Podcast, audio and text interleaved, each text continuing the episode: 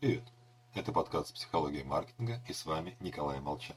Сегодня я расскажу о прекрасном исследовании Норберта Шварца. Причем даже не буду просить провести его лично, а сразу расскажу о результатах. Одной группе испытуемых попросили перечислить 6 примеров из жизни, когда они проявляли настойчивость. Других попросили найти 12 примеров. После чего представители обеих групп оценивали уровень собственной настойчивости. И вот смотрите, с одной стороны вспомнить 12 примеров сложнее с другой. Так мы получаем больше доказательств. Исследование замечательно, так помогает, а, потому что помогает ответить на вопрос, что важнее, количество конкурентных преимуществ или легкость, с которых их можно, с которых можно припомнить. Так вот, студенты, называвшие 12 примеров собственной настойчивости, считали себя менее настойчивыми.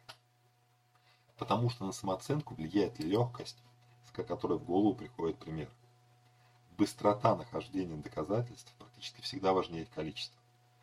Исключение составляют случаи, когда человек кровно заинтересован в результате. Итак, не пишем страницы текста, оттеняя каждую грань достоинства продукта. Цель. Покупатель должен хорошо запомнить всего лишь одну-две главных мысли о компании. Всего вам хорошего. С вами был Николай Малышев.